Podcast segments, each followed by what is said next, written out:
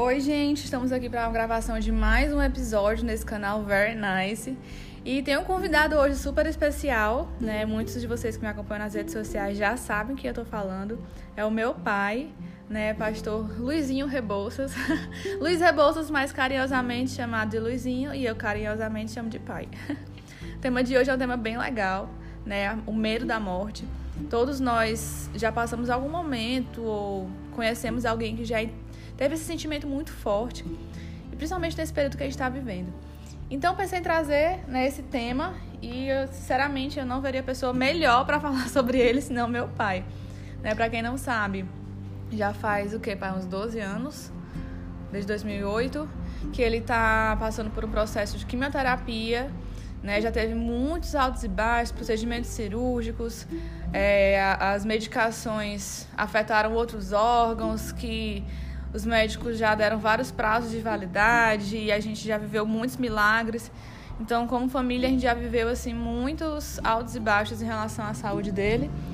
Então, não haveria realmente alguém melhor para conversar sobre isso, porque, enfim, vocês vão entender o porquê que eu estou falando isso. É, quer dar um oi, pai? Olá, turma, tudo bem? Bom, é um prazer muito grande estar aqui com, com vocês, estar falando a vocês é, a pedido da, da Nayana, né, para a gente poder conversar um pouco. Na realidade, é, é apenas um bate-papo, uma conversa, compartilhar um pouco da minha vida, de coisas que, tem, que vem, ao longo do tempo tem acontecido. Mas é, isso, isso para a glória de Deus, tem aumentado o meu nível de segurança junto ao Senhor, porque literalmente até aqui o Senhor tem me ajudado. Aqui se aplica muito bem o Ebenezer. É, e aí, sabendo que esse é um tema que está presente em nossas vidas, né? Eu perguntei na, nos stories no Instagram e recebi várias perguntas. Então, assim, trouxe essas perguntas hoje.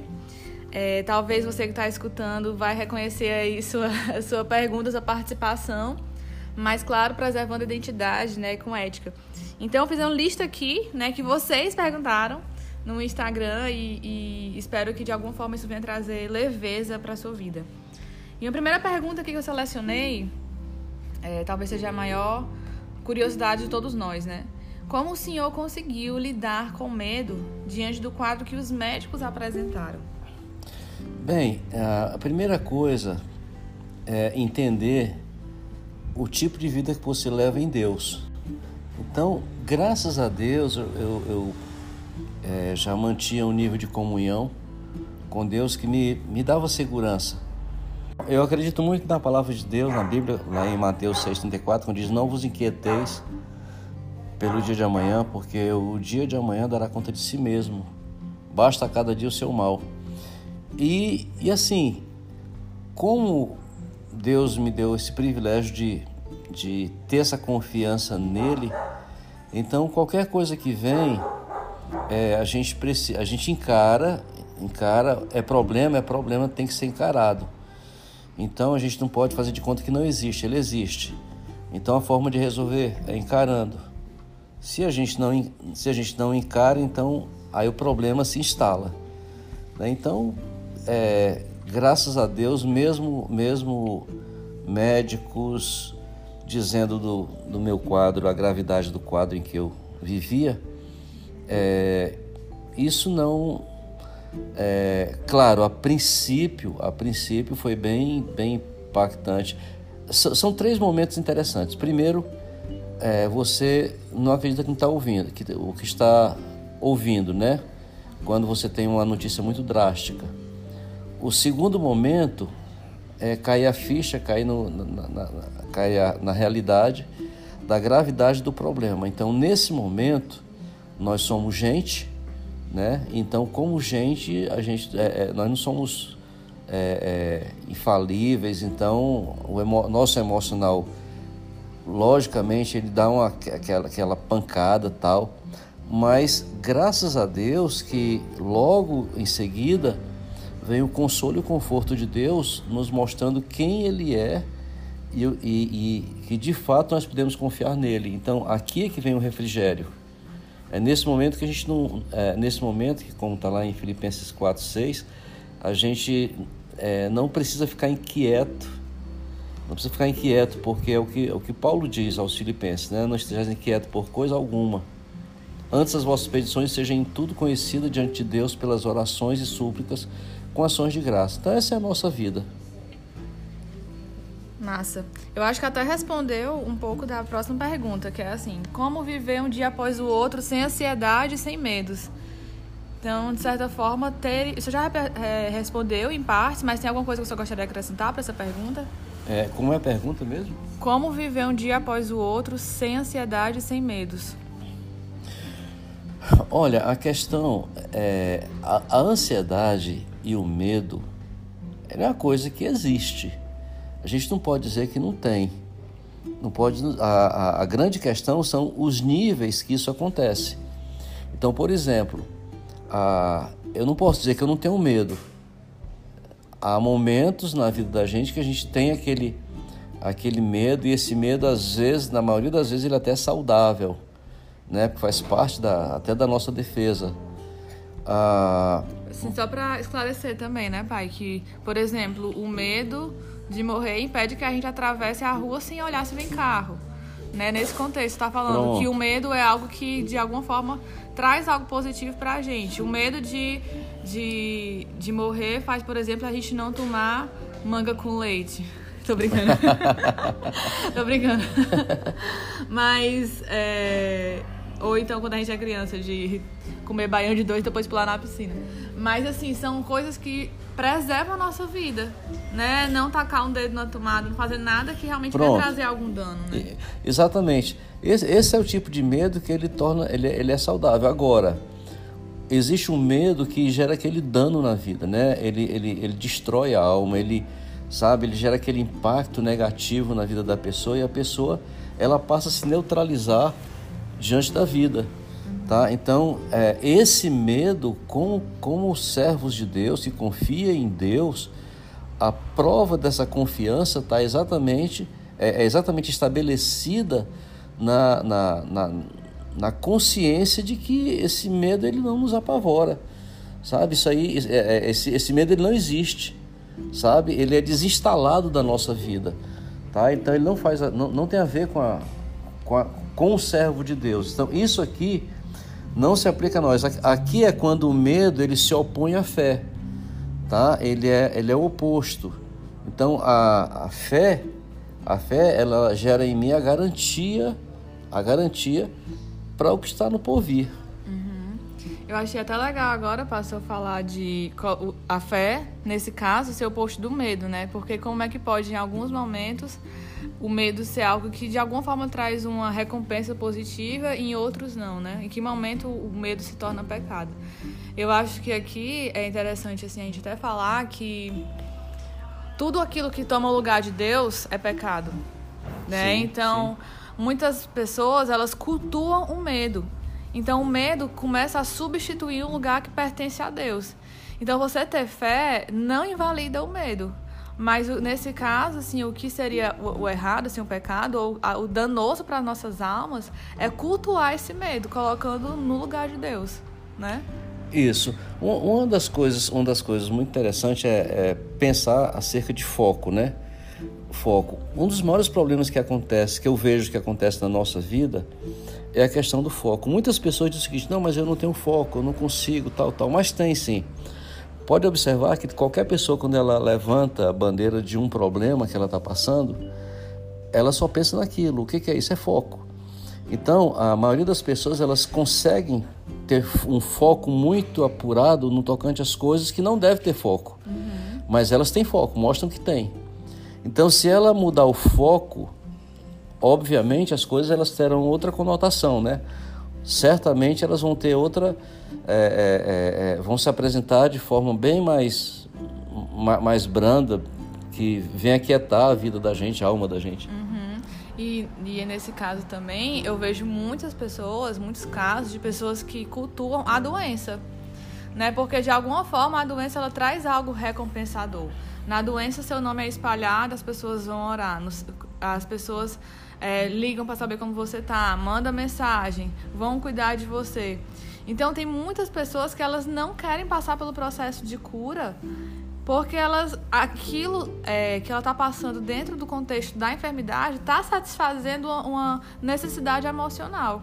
E tem muitas pessoas, principalmente pessoas que é, é muito comum isso, né? Na, na, já assim, no final da vida, a pessoa já não tem aquela rotina de um trabalho ou estudo, então ela se vê na, nesse momento que eu vou, assim, popularmente aqui, para todo mundo entender o que eu estou falando, de carência. Então ela usa é, uma enfermidade para ter aquilo que ela precisa emocionalmente. E ela está cultuando a enfermidade, cultuando esse medo, cultuando outras coisas senão o Senhor. E aí isso acaba tendo uma proporção muito negativa. É, a, a eu, eu, eu, acho interessante quando as pessoas elas elas parece que elas adquirem um título de propriedade. Então, por exemplo, se ela tem uma enfermidade, ela declara com muita propriedade a minha doença. Né? Em provérbio diz como a tua alma vê, assim será.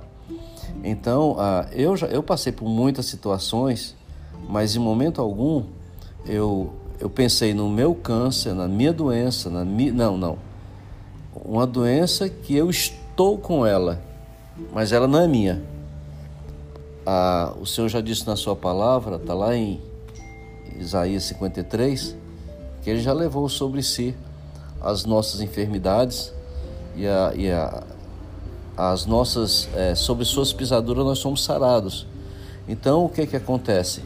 Eu posso até, eu posso até estar tá passando por um processo de enfermidade, mas essa enfermidade não é minha, tá? Então eu acho que a, a, essa, essa é, um, é uma questão que é meio que generalizada. As pessoas quando elas adoecem, elas assumem um título, ela tem um título de propriedade daquela doença, a minha doença. E parece que, como você falou, parece que ela há um momento que ela, parece que ela se orgulha de ter aquela doença, uhum. sabe? Então ela fala com tanta convicção de que é dela. Então, se é dela, para que ela quer se livrar, né? Então, quando você atribui que aquilo não é seu, está com você, mas não é seu. Uhum. Então, isso, isso até melhora no tocante a você começar a, a você se encher de esperança e alimentar a sua fé de que como não é seu, então vai, vai sair. Amém. Vamos aqui para a próxima pergunta, pai. Uma pessoa perguntou assim, ó. É, qual sentimento o senhor tem hoje em relação a todos esses anos de tratamento? Porque no começo tem aquela esperança, né, de o que vai dar certo, mas aí passaram 12 anos. Como é que senhor se sente em relação a isso? Olha, é, é, é interessante essa pergunta porque é, eu vivo como se não tivesse passado por nada disso. Eu não, não fico me lembrando, eu não fico, eu não fico, mesmo tendo que todo mês ir a um médico para tomar para um tratamento, mas para mim é uma rotina que eu não é com para mim não tem a ver nem com doença. Porque eu aprendi a confiar em Deus e saber como eu disse isso aqui não é meu. Não é meu. Agora é, se alguém pergunta assim mas por que que Deus ainda não curou? Tá?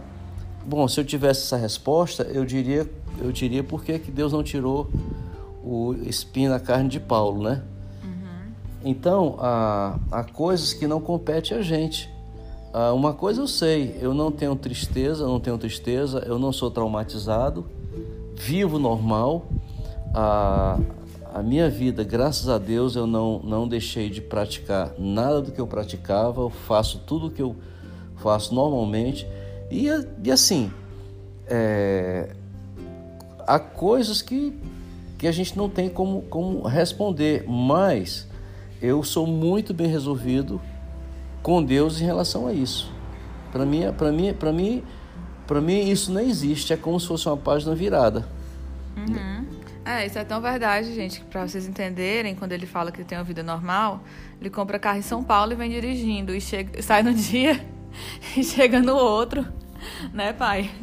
Agora, no meio da pandemia, a gente começou um processo de de construção, né, um sonho de família, construção da nossa casa própria. E no meio da pandemia, tudo dando errado, né, pai? Deus abrindo portas, fazendo milagres nessa área. É isso. E teve um dia que eu falei assim: Meu Deus, pai, como é que você consegue fazer isso? E ele lá fazendo planos, a nossa quarentena que foi muitas, muitas vezes vendo no YouTube canais de, de obra, eu já sei um monte de coisa, sou quase uma técnica em engenharia.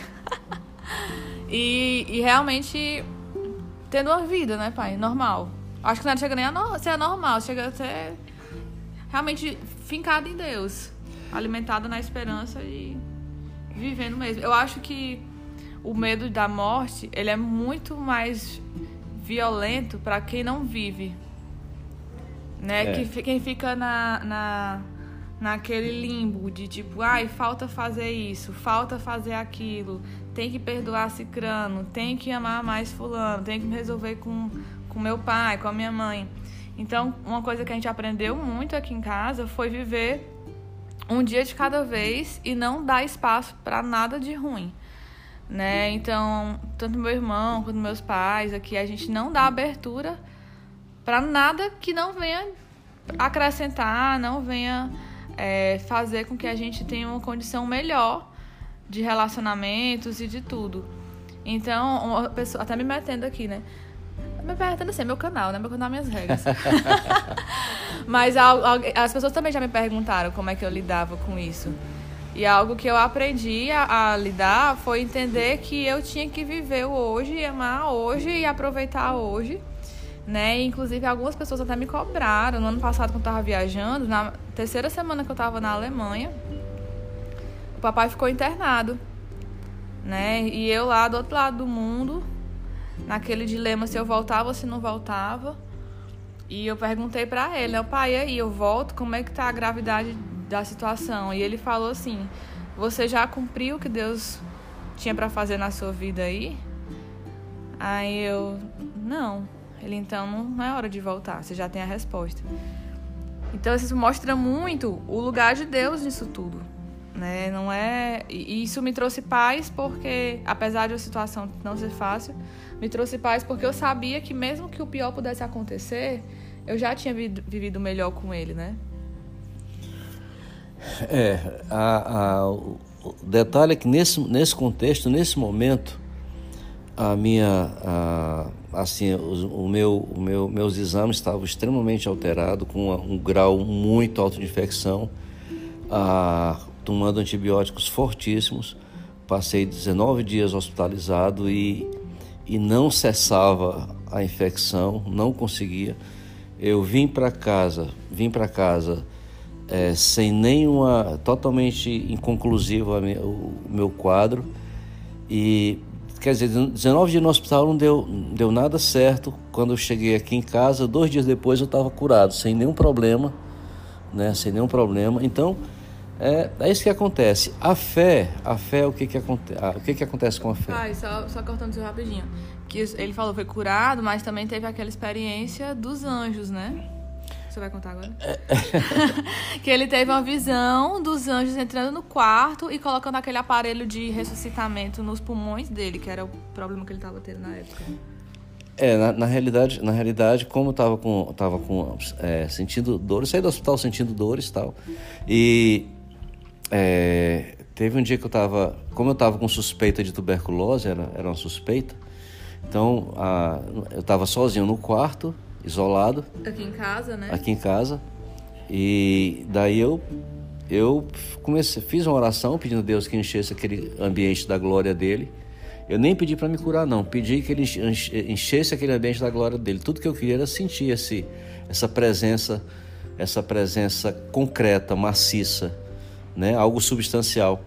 E, e foi o que aconteceu. Eu estava de olhos fechados quando, quando de repente vi é, dois homens de, de branco que vêm assim como se fosse lá do fundo de um, um lugar escuro, chegam, se aproximam. E um, é, quando eu vi aquilo muito nítido, então eu abri os olhos. E quando eu abri os olhos, continuei vendo, continuei enxergando. E um, um deles é, veio assim para minha para minha esquerda, pegou esse aparelho. Eu tenho dificuldade de dizer o nome desse, fibrilazado. É esse negócio aí. e colocou no meu, nos meus pulmões, nos meus pulmões, é, encostou, passou cerca de uns uns 5 segundos mais ou menos.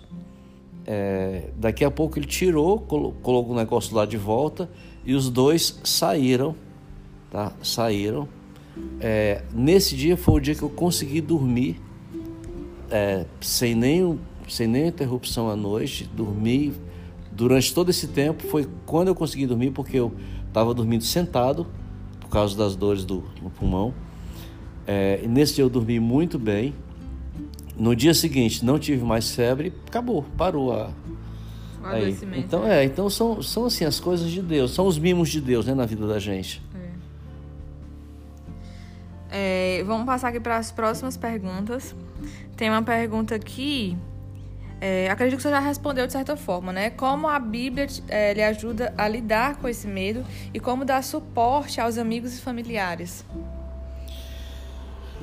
Ah, a Bíblia tem vários textos, tem vários textos em relação à questão do medo, mostrando que Deus é maior, que Deus protege, que Deus nunca abandona, que Deus é o Deus da paz, é o Deus que dá coragem. E se for, a gente for ver alguns textos lá em é, Salmo 56, qualquer tempo em, é, em que eu temer, confiarei em Ti, em Deus louvarei a Sua palavra em Deus pus a minha confiança, não temerei o que me possa fazer a carne. Então, tem vários textos no, no Salmo 23, 4. Ainda que eu andasse pelo vale da sombra da morte, não temeria mal algum, porque tu estás comigo. Essa é a grande questão, porque tu estás comigo. Esse nível de confiança que vai nos fazer, é, nos fazer transpor o medo, sabe? A, a, a, e além disso aí. Porque o que ele diz? A tua vara, o teu cajado me consolam. Então, é, em Deuteronômio 31, 8, Senhor, pois é aquele que vai adiante de ti, ele será contigo, não te deixará, nem te desamparará, não temas, nem te espantes. Em João, em João 14, 27, Deixo-vos a paz, a minha paz vos dou, não vos la dou como o mundo a dar, não se turbe o vosso coração, nem se atemorize. Então, essa, esse é o nosso padrão de vida, não viver, é, não viver num, é, numa vida turbulenta, tá? um coração todo o tempo aflito, atemorizado, porque é Ele quem diz lá em João 14, 27, Deixo-vos a paz, a minha paz vos dou. E só trazendo tudo isso, né, esse processo, né, já que a pergunta também envolveu a família, né, como lidar com isso tudo, com a família, a gente também teve que aprender, né? Não foi só o papai tendo que lidar com isso tudo, foi a gente também tendo que lidar com tantos medos. A gente também passou pelos nossos processos, minha mãe, meu irmão, eu, meus tios, né? Todo mundo que estava envolvido. Quem leu meu livro, né, sabe de uma historinha que eu vou contar aqui rapidinho. Quando ele teve dois momentos, né, pai, do câncer. Teve um primeiro momento, aí depois teve uma pausa. Sim. E depois ele voltou no outro órgão e teve que retomar o processo de quimioterapia. E quando retomou, ele fez uma reunião com a gente, né? E eu tava prestes a ir para uma escola de imersão, escola de inglês, que eu ia passar 20 dias interna, né? Aprendendo inglês, dormindo, fazendo tudo lá. E aí papai chegou e comunicou, né, a situação, o que, que tinha acontecido. E a minha primeira reação já foi querer cancelar os meus planos, meus projetos e ficar em casa e cuidar. E uma coisa que o papai falou que me marcou muito foi o entendimento de que a nossa vida está nas mãos do Senhor. Né? Então, naquela, naquele mesmo dia, um irmão da nossa igreja, ele tinha sido divinamente protegido de uma bala perdida né? Ele consertando um pneu de uma bicicleta, o telefone tocou e quando ele atende, saiu, se levantou para atender o telefone, quando atendeu não era ninguém. No tempo que ele estava com o telefone fixo, né? Teve uma bala perdida que pegou exatamente na bicicleta que ele estava consertando. E papai trouxe isso como exemplo de que quando Deus quer nos levar, né, para perto dele, no céu, direto, ele faz isso e não precisa de uma doença para que isso aconteça. Pode ser um, uma topada, pode ser um, uma bala perdida, pode ser tanta coisa. Agora mesmo na pandemia, a gente no meio de uma pandemia e você, não sei se vocês viram a reportagem de um senhor lá em São Paulo que foi atropelado por dois cachorros comprando pão, foi comprar pão, dois cachorros passaram correndo, passaram pelas pernas dele, bateu a cabeça e na hora não resistiu. Então, assim, às vezes a gente acaba se prendendo tanto a uma situação como se a gente tivesse o controle sobre ela. Quando, na verdade, a gente não tem controle sobre quando a gente vai é, terminar nosso tempo aqui na Terra. Né? Então, às vezes, uma doença pode aproximar essa ideia, mas ela não define, porque quem define tudo é o Senhor. Então, essa fala do papai trouxe muito mais é, conforto para o nosso coração. E outra fala que, na época, né, que foi muito marcante para a gente, foi assim: eu nem sei se eu lembro, pai, quando você falou assim. É, ele, minha filha, o mesmo Deus que me leva é o Deus que fica. Então, o Deus que sabe o que é o melhor para mim, sabe o que é melhor para você. Então, você não fica desamparado. Né? E como família, a gente começou a se apegar muito na, na suficiência de Deus. Deus é o suficiente e aproveitar a, a, a boa companhia de Deus nisso tudo. Né? Em vez de isolar Deus e, ou ficar com raiva de Deus. Porque da mesma forma que papai ilustrou essa situação do, do pulmão, né? Que vieram os anjos e, e tiveram esse momento e o um milagre aconteceu, o um milagre mesmo. Poderia ter acontecido com o câncer, né, pai? Sim, sem dúvida. Mas aí, não aconteceu. Aí eu vou ficar com raiva de Deus porque não aconteceu o que eu queria que acontecesse? Não. A gente entende? Não, mas e aí? Isso não tira a soberania e a bondade de Deus nas nossas vidas, né? É, essa é a grande questão. A gente nunca pode perder em foco o foco de quem é o Senhor, tá? De quem é o Senhor. Então, a, eu não tenho que dar ditar as ordens e eu nem posso, nem preciso ser aquele filhinho mimado. Então, o Senhor é quem sabe todas as coisas. A palavra de Deus diz que o pai corrige o filho a quem ama. E há muitos níveis de correção que a gente nem, nem entende, sabe? Às vezes, é, eu não sei, talvez é, Deus, a perspectiva de Deus para a gente é diferente. A visão de Deus para a gente é diferente do que a gente mesmo vê. Por exemplo, a questão da, da, de encarar a morte, né? Aquilo que é caos para a maioria das pessoas, para quase todo mundo que é caos, Deus diz lá no Salmo 116, versículo 15, que preciosa é aos olhos do Senhor a morte dos seus santos. Ou seja, aquilo que normalmente se, se tem como caos, então Deus diz que é precioso. Então a gente é porque é muito apegado a essa terra e qualquer coisa que, que é, vem, vem a sombra de uma possibilidade da pessoa morrer. Então a pessoa entra nesse, nesse, nesse conflito, né? Nesse conflito. Mas o que é importante? É importante alimentar a nossa fé, porque a fé ela vai fazer o quê? Ela vai implantar na nossa alma a esperança. A esperança nos leva a sonhar e esse sonho nos leva a realizar. Enquanto esse, esse processo existe, existe a vida.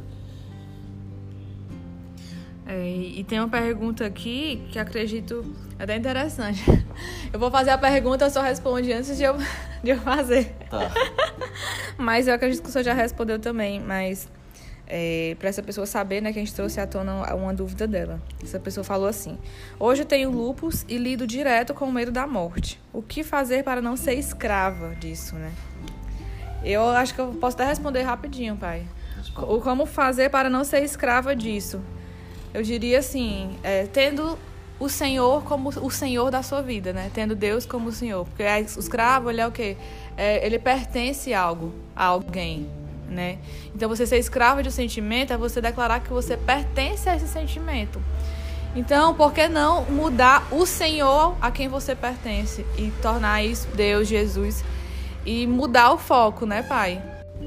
É, tá lá em 2 segunda, segunda Pedro 2, 19. É, naquilo que a pessoa é vencida, ela se torna escravo. Né? Então, se a pessoa é vencida pelo medo, ela torna-se escravo do medo. Então, daí para frente, tudo é complicado. Tudo é complicado. Então, tem medo de ir, tem medo de vir, tem medo de ficar, tem medo de correr, tem medo de andar, tem medo de deitar. Tem gente que tem, tem pavor até de dormir porque acha que não vai acordar. Então, então isso, isso vai gerando um problema seríssimo, né?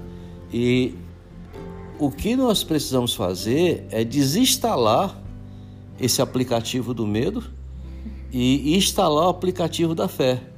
Tá? Olha, todo tecnológico.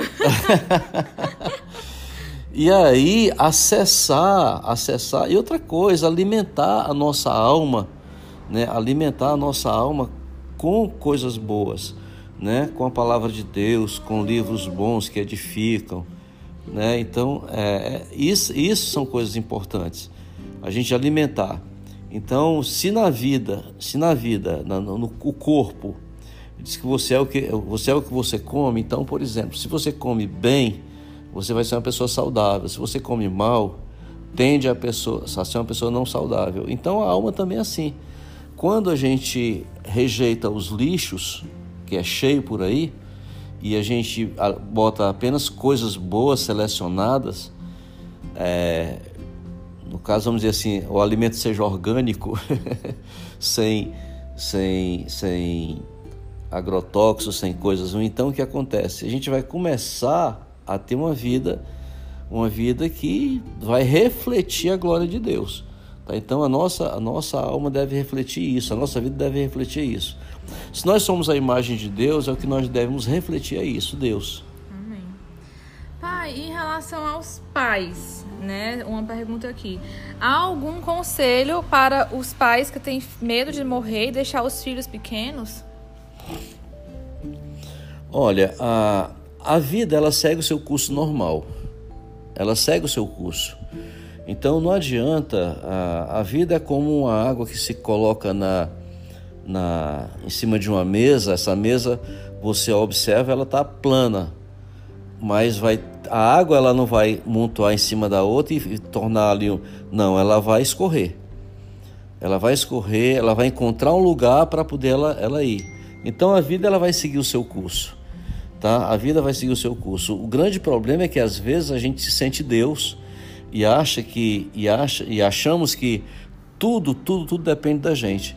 Se não for eu, como é que vai ser? Se eu não estiver aqui, como é que vai ser?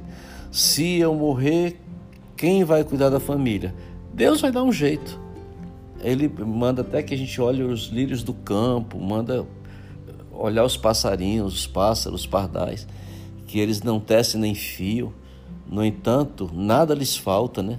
Os lírios do campo, nem Salomão, com toda a sua glória, pôde se, é, se vestir tão bem. Então, o Senhor cuida, tá? Então, Deus, é, é, é isso que deve estar na nossa consciência. Deus é, é, é, Pai que cuida. Então, quando a gente quer é, tomar o lugar dele e dizer, e agora, o que, que vai acontecer? Então, então estamos tirando, estamos assumindo a responsabilidade tirando das mãos de Deus, assumindo essa responsabilidade. Aí vem o que? Aí vem o pavor mesmo. Vem um pavor. Então, o que que acontece? Coloca nas mãos de Deus, que está no melhor lugar. Amém. E tem uma pergunta aqui, pai, que talvez seja mais diferente das outras e bem interessante. É, falando assim, ó. Eu não tenho medo de morrer, mas tenho medo dos meus familiares que não são salvos morrerem. Não sei lidar com isso. E aí? Olha, Romanos 14, 12 diz assim: de maneira que cada um de nós dará conta de si mesmo a Deus.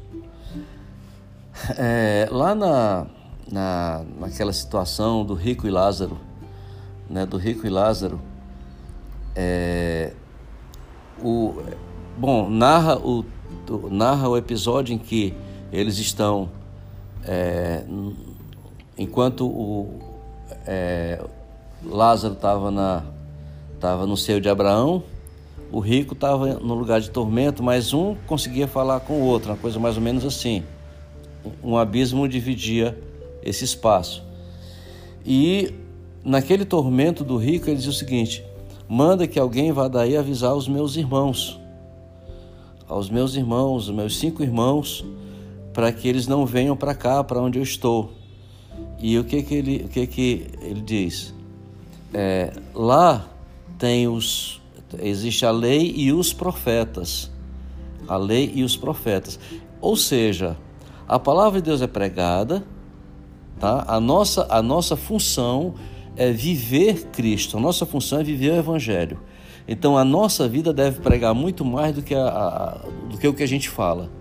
Se as pessoas não conseguirem ver, na, na a, os familiares não conseguirem ver na gente essa, essa imagem de Cristo, Então, a, eu não tenho que me, me atormentar por isso, eu tenho que mostrar Cristo. Agora ela vai decidir se ela vai querer ou não. Tá? Então, a pessoa não deve ficar perturbado com isso, tá? Acho que esse sentimento ele deve impulsionar para assumir o papel de cristão. Pronto. Não para aprisionar, até porque você não tem o controle da vida do outro, nem da sua, né? É, nós não temos o controle das nossas vidas, assim, do que vai acontecer, do que não vai. A gente pode é, se esforçar para que aconteça tudo melhor, mas a gente não pode controlar. Da mesma forma, a gente não pode se sentir cobrado por não ter o controle da decisão pessoal, né? Que o Espírito Santo, né? O trabalho do Espírito Santo é que vai convencer, né? Junto com o nosso bom testemunho, o que a pessoa vai decidir ou não. Então a gente não pode carregar o fardo da escolha que não tem a ver com você. É, vamos imaginar o seguinte, vou aqui montar aqui um, vou montar aqui um quadro, tá? Vamos imaginar uma pessoa, é uma pessoa que é muito, muito rica, ela tem os carrões dela, os carrões importados, Mercedes, BMWs, tal, esses, esses carrões aí. Tem lá, mora lá na sua mansão. É uma pessoa de bem com a vida, é uma pessoa que não tem, sabe tudo. Então o que acontece? Quando as pessoas olham para essa pessoa, o que, que acontece com elas? A maioria das pessoas tem vontade de, de ser daquele jeito. Ah, eu queria ser como fulano de tal, eu queria ter esses carrões, eu queria ter essa mansão, eu queria ter essa casa de praia. Então tudo isso, por quê? Porque ele, ele, ele interpreta que aquela pessoa tem uma vida plena, por isso ela quer ser igual àquela pessoa, tá? Eu nem chamo isso de inveja, é uma questão de desejo mesmo, uhum. né? Agora vamos trazer para um outro, um outro lado. Uma pessoa que ela vive a glória de Deus, uma pessoa que ela manifesta Cristo, uma pessoa cheia de vida, uma pessoa que é promotora de paz, uma pessoa que chega, onde ela chega, a, as pessoas se sentem bem, onde ela chega, a, a, uma, a uma alegria que se manifesta. As pessoas ao redor começam a pensar o seguinte: eu quero ser assim. Então, a partir do momento que elas começam a fazer isso, elas vão, vão ver o que pode fazer para poder ser assim. Então, se isso é reflexo da vida de Cristo que está nela, elas vão querer conhecer esse Cristo. Tá? Então, por isso, a nossa responsabilidade de manifestar Cristo é muito grande. Uhum. Tá? Então, muito mais do que simplesmente falar. Nós temos que viver. No primeiro caso, a pessoa ele não fica dizendo para todo mundo que é rico, não. As pessoas veem que ele é rico. Eles olham para a estrutura dele e vê a riqueza dele. No segundo caso, a pessoa não tem que estar tá dizendo que está cheia de Deus, que é cheia de paz. Não, não. As pessoas veem nele essas coisas. Então, no momento que elas veem, elas não, não vão ter inveja, mas vão querer, vão desejar viver daquele jeito. Então, é, essa é a nossa. É como devemos viver, né? Como devemos viver. Nesse meu processo de, de, de vida, de, de, de médico e tal. Então o médico que é o médico que é o meu oncologista, tá? A pessoa que me trata na, na, nessa área do CA, é, ele se converteu, ele se converteu sem eu nunca ter falado para ele, é, ter pregado para ele. Mas eu falava, eu falava da fé que eu tinha em Deus, da segurança que eu tinha em Deus, e ele via a minha tranquilidade lá no, lá no, no consultório dele. Então, isso. Todos os milagres, né, pai, que foram acontecendo pronto, durante esses anos. Ele acompanhou tudo isso aí e ele viu, e ele viu a, a, a assim, que existe alguma coisa além do que o, o, natural, né? Além do natural. Então, graças a Deus, ele hoje é um servo, um servo de Deus. E assim, ele se converteu sem eu nunca ter pregado para ele. pois é. E vamos para a última pergunta, pai. Bem legal aqui, ó. O que o senhor ainda pretende realizar na vida natural? Ainda tem algum anseio ou já se considera pleno? As duas coisas. Pr primeiro, eu me considero pleno pelo fato de que Deus me deu a graça de tudo que eu quis até aqui, Deus me, me fez conquistar.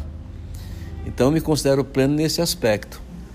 Mas é, eu tenho sonhos, tenho desejos, ainda de, de conquistas, é, estou trabalhando, tá? Não paro de, de, é, tem muita coisa para realizar, tem muita coisa nos meus planos para continuar, tá certo? Não parei de sonhar, não parei de, de, de, de, de fazer projetos, não parei de, de, de jeito nenhum. A, a, o pleno absoluto, quando é que ele acontece? Quando a pessoa morre, tá? Até um dia antes da morte, a pessoa deve continuar sonhando. Então, quando ela para de sonhar, é que ela atingiu a plenitude. Que essa plenitude tenha seja muito baixa ou essa plenitude baixa no sentido de, de pouquíssimas realizações, mas impossível de continuar realizando. Por quê? Porque a vida acabou. Uhum. Mas enquanto tem vida, enquanto a vida continua sonhando, tá? Eu me lembro do meu pai, meu pai na nos últimos 30 dias de vida dele estava hospitalizado e ele era pastor de uma outra igreja e chegando ali a chegando ali um, um, um diácono da igreja dele e ele falando sobre coisas que tinha que comprar, dando a relação de coisas que tinha que comprar. Quer dizer, ele estava no hospital, no estado crítico, mas estava ainda vivendo a vida de pastor, cuidando da igreja, ainda mesmo lá no, no hospital. Amém. Isso para você ver, né, como impacta, né? A, a, até a geração. O Steve Burkhalter, falei chique agora, né? Steve Burkhalter né? Ele é um dos homens de Deus que me inspira muito, eu aprendo muito. Inclusive, ele lidera a escola que eu mencionei antes, né, de, de inglês. Ele é um dos diretores do ministério, o diretor do ministério. E uma coisa que eu acho muito legal, uma palavra que ele ministrou no acampamento há muito tempo, eu nem lembro que ano foi, mas que me marcou muito, que ele chegou e perguntou logo assim, pegou o microfone e falou assim: Quais são os seus planos para daqui a 300 anos? Aí todo mundo ficou assim, né? Como assim, né? Daqui a 300 anos. Ele, é, quais, quais são seus projetos? E aí ele ministrou com base no legado, né? Ele começou a ministrar sobre como é importante a gente fazer planos que vão para além da nossa vida terrena, né? Mas que tem a ver com a, a eternidade. Então ele perguntou assim, qual, quais são os seus planos para os seus tataranetos? E a gente, oxe, mas eu não vou nem conhecer, que não vai dar tempo, né? O ciclo da vida natural. Aí ele falou assim: é, você não vai conhecer, mas eles vão ouvir falar de você. E eles vão herdar coisas de você. Eles vão é, herdar legados, comportamentos, crenças. Então, quais são os seus planos para gerações daqui a 300 anos, 400 anos? E isso mudou muito a minha mentalidade em relação à, esperança, a sonhos, a projetos, entendendo que os meus sonhos e projetos, eu paro de sonhar e projetar no dia que eu morro nessa terra, encontro com Jesus. Mas os planos vindos de Deus, eles permanecem, né, como um legado. Então é que nem no caso do vovô, né? Ele sabia que o tempo dele estava chegando, mas ele se preocupou com o que ia ficar, a geração que ia permanecer na igreja, a liderança. Né? Assim como eu vejo também o Senhor tomando essa postura. O Senhor sabe que a qualquer momento Deus pode recolher, assim como a minha vida, como qualquer pessoa. E o Senhor está sempre se planejando e, e, executando coisas, sabendo que vem de Deus. Né? A igreja está crescendo, o ministério expandindo, indo para o alcance de mais pessoas ainda, mesmo sabendo que isso não é a sua obra, é a obra do Senhor. Né? E eu acho que isso ajuda muito nesse processo de ter esperança, é alimentações. É. A, a, por isso é importante a visão, né? A visão. Você não chega a lugar algum que você não tenha visto antes. Uhum. Então, a, é importante você ampliar a sua visão através dos sonhos, da, sabe, se projetando e tal. A, sobre o que você estava falando há pouco, se você for olhar Abraão, Deus prometeu, fez promessas a Abraão, da qual ele não viu se cumprir. Né? Ele não viu se cumprir. Em, nele seriam benditas todas as famílias da terra. Tal. Então, o que acontece? As famílias ainda hoje são abençoadas por causa de Abraão. Uhum. Né, de Abraão. Então, a, o legado que a gente deixa é algo que não vai morrer, não. Ele vai, vai permanecer. Por isso, nós temos que é, fazer a opção, ter a opção de uma vida no altar, de uma vida plena em Deus, de uma vida que, que dignifique o nome de Deus, tá? E, e encarar, encarar que de fato Deus é o Senhor de todas as coisas, porque dele, por ele, para ele são todas as coisas, né? Então, por isso, pois eternamente, amém. Amém. Então. E por falar em amém, é, vamos finalizar com a oração, Pai. Vamos orar, assim, o Senhor, na verdade, né? Eu só oro pelas pessoas que podem estar enfrentando esse medo de uma forma mais intensa agora e estão precisando realmente receber essa paz e esse alívio na alma, né? Então, eu queria encerrar esse podcast com uma oração. Né, o Senhor está abençoando cada pessoa que for escutar, cada família que receber essa mensagem, que realmente essa paz chegue junto com esses áudios e aquilo que a gente tem falado aqui. Amém. Vamos orar então. Paizinho querido, Deus amado, no nome de Jesus, eu quero colocar diante de Ti, Senhor, é, esse podcast, ó Pai, onde quer que ele esteja chegando, Senhor, as pessoas ouvindo, ó Deus, que elas sejam abençoadas, ó Pai, com tudo que foi falado aqui, ó Deus, que isso venha preencher algumas lacunas, ó Deus, em suas vidas. Pai, no nome de Jesus, eu peço a Ti, ó Deus, que o Senhor é, esteja enchendo cada uma dessas pessoas, ó Deus, da tua glória, do teu poder, da tua unção, fazendo a tua palavra prosperar no coração, na vida de cada um, ó Deus. Pai querido, que o Senhor se torne real na vida dessas pessoas e que assim, meu Deus, é, o, o, medo seja apenas uma coisa, é, uma, uma coisa extremamente passageira conforme falamos, ó Deus, que seja até a parte que ela é saudável, mas depois disso, que em momento algum venha abater a nossa fé. O que venha alimentar a nossa alma seja a fé, a esperança em Ti, Senhor. Pai, no nome de Jesus, toma cada vida em Tuas mãos, ó Deus, toma a Tua vida, ó Deus.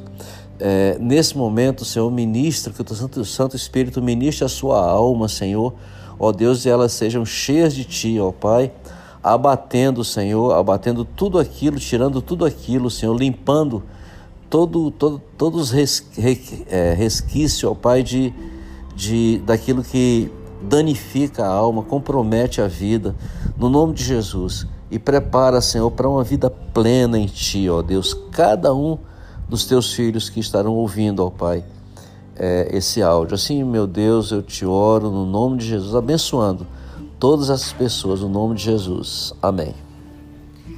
Amém. É isso, gente. Deus abençoe a vida de vocês.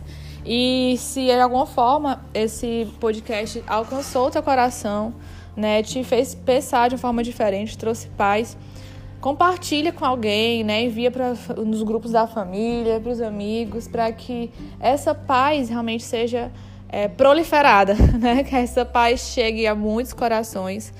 No nome de Jesus. Se você também tem algum testemunho, pode me enviar. A gente tem um prazer muito grande de exaltar o nome do Senhor naquilo que vai acontecer a partir daqui. Tá bom? Que Deus abençoe vocês. Tchau, tchau.